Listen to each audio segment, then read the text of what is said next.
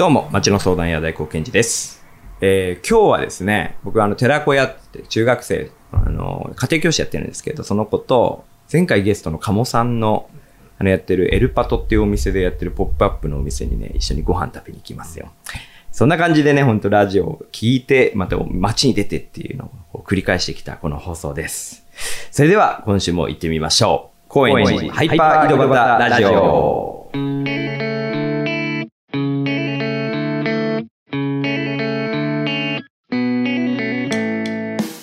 東京高円寺に住む人々のインタビューを通して街の魅力を伝えていくこの番組。今回のゲストも前回に続いて、えー当番組の関係者ディレクターの森岡さんと放送作家の大竹さんに来ていただいております。前回はですね、えー問題提起というかあの森岡さんの部署移動に伴いこのポッドキャストの存続はどうなるんだろうか問題が提示されたところで終わりまして今週はねそれを実際に、えー会議しながらあの方針を決めていく様子をねこの生で あのお届けしたいなと 生というかねあなんて言うんだろうねこういうの。無加工で仕込みなしで、えー本当の会議の様子を放送したいと思っています。ただね、あのー一回ここまで56回の放送を振り返りながら、あどんな放送あったねっていう話を前半にして、で、後半は、こう、会議の続きということになると思います。それではこの後、ディレクター森岡さん、放送作家大竹さんの登場です。高円寺ハイパー井戸端ラジオ高円寺ハイパー井戸端ラジオ。ゲストはディレクター森岡さん、放送作家大竹さんです。今週もよろしくお願いします。よろしくお願いしお願いします。ます。えー、というわけで今週はですね、えー、二人をゲストに迎えつつ、えー、前半の方は、これまでの27名56回の放送を振り返っていこうということで、まあ印象深い回とか、そうですね。あーこの、ちょっと一言つけて、足しておきたいことがあるんだよねとか、そういうのありますかね、これまでのやつい。やー印象深いですが、やっぱり一番最初の時はどういうふうに進めていこうかみたいないろいろ考えましたよね。やっぱり、あの、小杉湯の平松さんだったと思うんですけれども、まあ、そもそもまず僕が、あの、ディレクター技術が未熟で、録音があんまり綺麗じゃないっていうのが 申し訳ないなと思いつつ、ね。ただ、平松さんの、あのーお話がめちゃくちゃ印象的だったので、うん。やっぱりその銭湯にいながら、その町のお風呂屋さんとして、うん。えーどういうふうに町に、えー携わっていけるかっていうのをすごい考えてらっしゃる方だなだなと思ったので、うん。そこはもう本当、一発目から、あ、高円寺面白いと思いましたね。うん。総括する内容みたいな感じでしたよね、1そうですね。回目からすでに。あれなんか一発目からまとめみたいになってるぞ。お 大竹さんなんか面白いなと思った僕ね、ポルテゴのタカさん、あれ熱かったっすね。やっぱめちゃくちゃいい話だなと思っうんて、その、高円寺の店持ってて、修行したイタリアの方でも店出すっていう、うんベネチアに何でしたっけ？高円寺ってお店出すそうそうっていうね。。高円寺って名前のお店を出すって言ってて、うんやっぱりその日本とベネチアの架け橋になりたい。ベネチアが大好きだから。で、ベネチアで高円寺って名前のお店を見つけて、うん。えー高円寺のことを気になって高円寺にまた来てくれたら嬉しいってう言って。て、ん。大黒さんちょっと目頭熱くなってましたよね。そうっすね。やっぱりみんな自分の話をしてる時にもう一回こう自分の中で蘇ってくる感情があるじゃないですか。で、やっぱりそれがこうじ時期もね、去年の夏とかっていうのはやっぱ飲食店いろんな感情にこうん。う出会った時期だと思うし。ですよ、だからすごい僕はそのいい時間でしたね、あの収録は。うん。なんか収録しててすごい幸せな気分になりました。本当そうです。うん。中盤に行くと、まあ、こう、同世代のクリエイターとかも増えてきましたけどね。そうですね。うん僕はあのー小田裕二さんうんうん。が小杉湯でこの前あのー壁画描かれてたじゃないですか。うんうんで、あのーウォールに一緒にペインティングさせてもらって、はい20年ぶり？小学校以来かな ?30 年ぶりか。30年ぶりぐらいにあの、筆を取りましたね。そういう風なきっかけって多分、小田さんと会ってなかったら、多うん分何かやってるな、だけど自分はあの見てるだけみたいな感じだったと思うんですけど、ーうんそれは大黒さんと小田さんがいて、すごいいろんな街の人がペインティングしてて、うんあじゃあ自分もちょっとやってみたいなっうんて思ってや、うんあの参加させてもらいましたね。だからやっぱりこう、その収録をきっかけに、もう一歩二歩この巻き込みの企画がここの中でまたクロスしていくような形とかになったらさ、やっぱ。今までの収録にもっとこううん意味付けがされていく感じが。しますよね。うん。僕はね、印象、そうですね。やっぱり自分のブッキングが多かっただけに、あのータッチョモの秋元さんとか。あー徳武のご主人の徳武さんとかは印象深くって、やっぱ初めましてから、その、うんほ。ぼ、ほぼ初めましてからこの収録が始まって、そうですね。うん。えーそういう機会が生まれたのはすごい有意義だったし、徳武のご主人が、やっぱりいつものラインナップとまた違う、こう、立ち位置というか、意見、見え方をしてて、はいはいのことも。だから幅がすごい広くなったし、なんだろう、僕もすごい、こう、襟元正す気持ちにもなった感じだったから、ぜひ聞いてもらいたい回ですね、あれはあれで。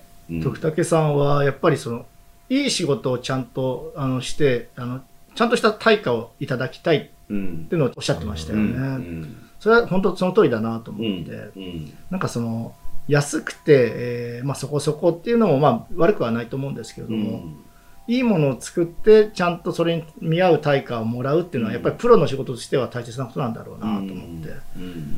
だからやっぱりそういうちゃんと幅の広さがあって、うん。いろんな価値観の人がいてっていうことがね。収められるっていうことが大事かなと思ったりしましたね。うん。ね、高円寺だったら全然その安くて、えー楽しめればいいっていうのもそれは一つそれはそれまあメインカルチャーかもしれないはですけどね、でもその中にもいろいろあるっていうかそうですよさね。うん、でいろんな人が住んでるんだなっていうふうな分かりますよね。そうですね。うんえーそんな感じで振り返ってきましたけども、改めてこの放送を聞いてね、あの、多分、ポッドキャストなんで、振り返って、あ、これ聞いてみようって見つかったらぜひね、聞いてみてください。というわけでね、あの、ここから先は先週の続き、はい。えー今後どうする問題です。はい。どうしましょうか。まあ先週ちょっと話したのが僕が あの人事異動で、えー、ポッドキャストをやってる部署から離れてしまうと。はいはい。で、まあ、あの、高円寺のラジオは僕が高円寺が好きで始めたものなので、えーはい他の人に、スタッフに任せるってわけにもいかないと。うん。で、一方で僕がその新しく営業に行く部署が結構その、スケジュール的に、うんえーハードな部署なので、なかなかその毎週収録したりとか、そういうところが難しいな、どうしよう。はい。大黒さん、大竹さんどうしましょうっていうふうな流れでしたね。で、番組枠としては日本放送の中に残る。そうですね、高円寺ハイパー井戸端ラジオのポッドキャストの枠自体は別になくなるわけじゃないので、うんあの更新もできますし、うんえー過去のアーカイブを聞くことももちろんできます。うん。まあ、その中で、えー編集、ディレクションのリソースがなくなっちゃうっていうのと、まあ、運営資金も多分予算的にはその部署から。なくなるっていうとこですよね。まあ、全部リアルに話すという感じで。キレラですね。うんまあ、どこまで使うかは、まあ、ちょっと、さじ加減で。はい。もう全部使いましょう。僕はね、ちょっとね、あの、この継続と別視点なんですけど、考えてたことっていうのはあって、うん一つは、ラジオの切り抜き動画作ったらいいんじゃないかなと思ってたんですへよ。要はー字幕乗っけて、はいはい重要なポイントだけ一人のゲストにつき5分ぐらいにまとめて、あの YouTube とかでう入ってん、なるほど。っていうのよあのよくある、はいはいはい最近ラジオの切り抜き。あれが見やすいし、YouTube の流れで見れて、要点絞ってはいはいはい。聞けるから、なんかそれはいいなと思ってた。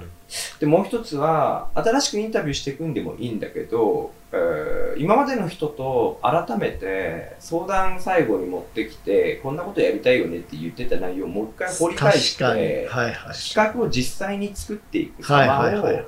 ラジオで本当に井戸端会議の様子を、紹介から今度次に深掘りのステップに入るっていうのは、まあやってみたいし、うん音源取るだけだったら、それこそ脚本なしでも撮れる。それをこう、あれ、なんかうまく編集してもらえるみたいな。チーム体制とかも、まあ、編集大変ですけどね、多分これ。まあ、あ打ち合わせ会議を編集するのは確かにそうですね。ね結構根気のいる作業かもしれないですけどね。。ただね、まあ、ただ面白いです。あの、コンセプトは面白いですよねうんファ。シリテーション自体は、ある程度編集させながら現場を作っていくうのは、んまあそんなにどっちらかりはしないだろうなとは思ってるんですよ。で、普段から、あの、会議で議事録とかアシスタントとか取る余裕ない時は回してて、うんはいはいはい。それがもうちょっと番組っていう意識を持ちながらやるっていうのも一つあるなとうん。思ってます。公開のワークショップみたいな感じですよね。そう。そう。あとまあインタビューを取り続けていくとしても、なんかさっき言った通りで、僕がやっぱりこう、かっちりしすぎちゃうのが課題でもあると思ってて、はいはいもうちょっとなんかこう、フリートークっぽいんだけど番組として構成できる形ってなんかないのかなみたいな。もう本当、あの、枠組みだけ決めとけばいいような気もしますけどね。時間で切っちゃって。うんまあ時間で切っちゃうというか、まあ、お決まり事だけ、あの、なタイトルコール言うぐらい、そうですね最後の呼び込みとかね。そううんうんうんそれだけ決めちゃって、中身はもう大黒さんが、うんそのゲストとのそのインスピレーションも含めて自由に決めていく。うんであれば、まあ、あんまりこう、あの負荷は高くないうん、そうですのか。なって思ったり。そういう意味だと、もう完全にノー編集で言い間違いとかもそのままやっちゃうっていうのもありかもしれないですね。うん20分一発勝負みたいなうんそうそうそうファーストテイクじゃないですけど。うんあ、それ面白いかもしれないです。15分って決めたら15分でうんもうピリピリってなって、あう、ん時間来てしまいました。うんでそれで、えーおしまいにうん締めていくと。適度な緊張感っていうのが番組としてのその聞きやすさを作ってた部分は間違いなくて。そこはまあやってみないと分かんないところもうん。まあ実際はありますね。はい。でみんな少しその自分の話をするってなった時に話す側にとってのこう勉強というか経験値とかその自分を編集し直すっていう行為をこうその機会を与えてたっていうのはまあ偉そうですけどそこの価値はすごいあるんだろうなと思ってはいます一応。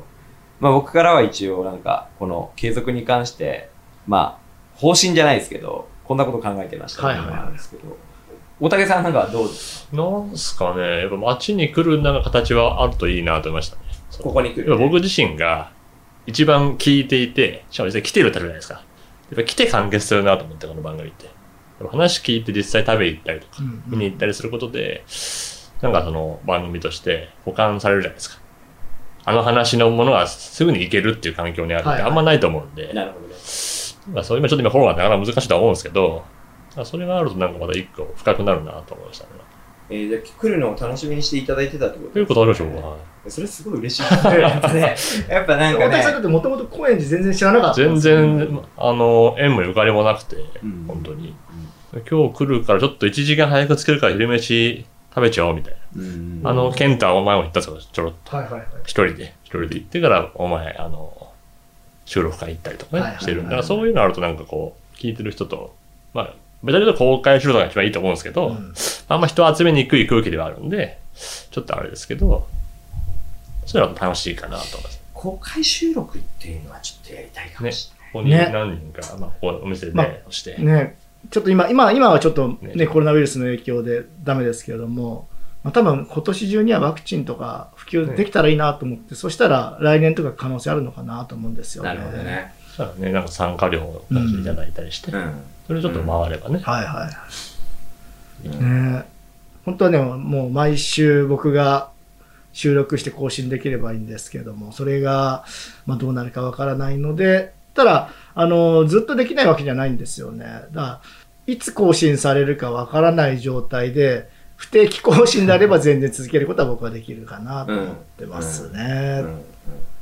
まあ、もしくは、俺と収録とかできるよみたいな人がいて、で、大黒さんと組んで、えー収録してもらって、それを僕が音をもらって、うん。で、まあ、日本放送のコンテンツになるので、社員がチェックしなきゃいけないと思うので、僕が一応チェックはさせていただくんですけれども、それをアップしていくとかね、うんうんうんまあ、そういうやり方もできなくはないかな。で、高円寺だったらそういうなんかクリエイターもいるんじゃないかなって気がしますね。うんまあ、実際にこの番組のエンディングテーマって金子さんが、あの、サウンドクリエイターの金子さんが無償で作ってくださったんですよね。うんあんなしっかりしたやつを。うんうんうんこの番組好きだから作作りますって言ってくださってて。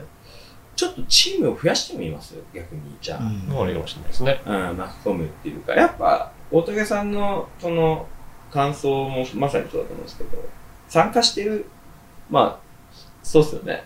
みんな。その森岡さんもそうですけど、ライブに入ってるからこそ楽しいみたいな。そうそれはありますそうですね。うん。メイキングが一番楽しいみたいなね。ちょっとね、な悩んでる部分もあって、なんか他人にお任せっていうのはどうなのかなと思ったんですまあ、けども、確かに。枠がね、ただ、いや、あのーなんかその枠が、あの、なんだろう、活性化しなくて、あの、錆びれていくぐらいだったら、いろんな人の、あの、力をお借りして、支えていくっていうのもありなんじゃないかなって僕は気がしてますね。うん。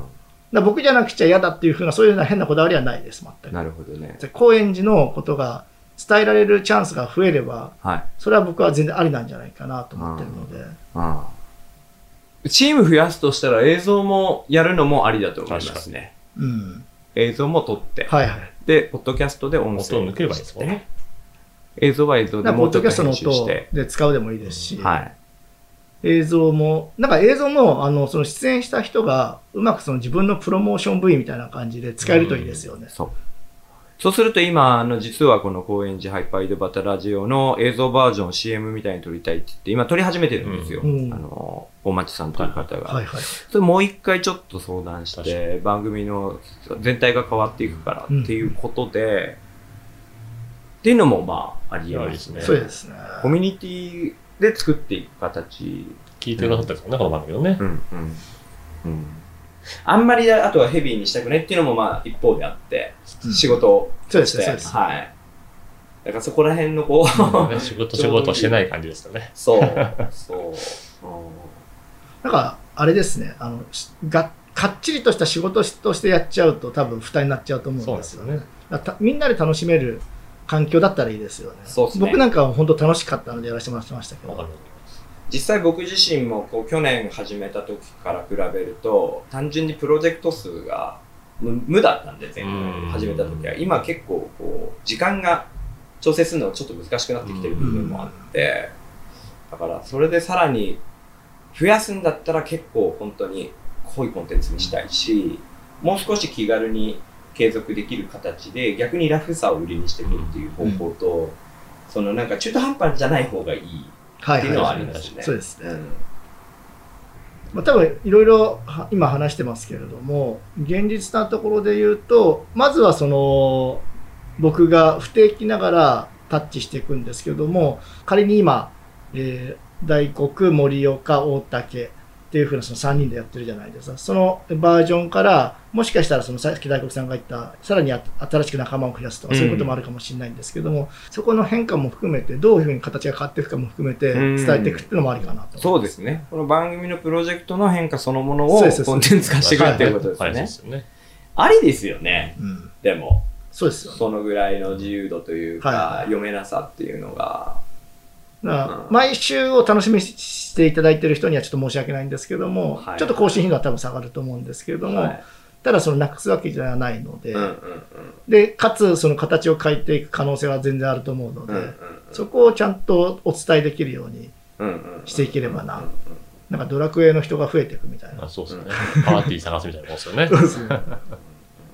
そ したらまあ、それがその放送枠を用意しといて更新が1ヶ月途絶えるとかが別にありなんだったら、まあありですね。そはい。れでいきますか、もうまた来週からレギュラーで形をいきなりカチッと決めて進めるんじゃなくて、はいちょっと1回1ヶ月くらいじゃあこの放送が終わった後、間空けてもいいから、ちょっと次の体制考えて、次の時はこうなってます、現状。で、ちょっとこういうことやってみます、みたいな。でもまあまた、その、2回、3回やった後に、もうちょっとこういう形にしていきます、ことにしました、みたいはいなのも含めて見せていくっていうか。そうするとやっぱりその最終的な目的はどこに置くんだっていうとこだけはぶれない方がいいような気がするんですよね。最終的な目的っていうのは、まあ、というか、こう、コンセプト、そのも、お大元の軸になる。でそこはやっぱりあれなんじゃないですか。あの高円寺の人をあの通じてうん高円寺のことを知ってもらうっていいんじゃないですか。うんうんうんなるほど。うん。街を知ってもらう、そうですね。全体を。で、まあ、高円寺のことを好きになってもらうっていうか、まうんあ、来てもらうでもいいですし、うんまあ、まずは知ってもらう。なるほどね。はいはいはい。それですね。はい。まあ、好きになるかどうかはその人の感性なので、変わらず。こんな街嫌だよっていう人は別に無理に好きになってもらう必要はないですし、ただ、ありのままのその生の声を伝えていくっていうのは、人を通して街を伝えていく。はい。うん。シンプルで、その、うんまあ、変わらずですよね。んそうですねまあ普遍なね、テーマですよね。というわけで、えー今週はね、大体なんとなく方向性が見えたんじゃないかなと思うんですけど、この、フリースタイル会議セッション、まさに井戸端ラジオ、えーゲストは、えー当番組ディレクターの森岡さんと、当番組放送作家の大竹さんでした。ありがとうございました。ありがとうございました。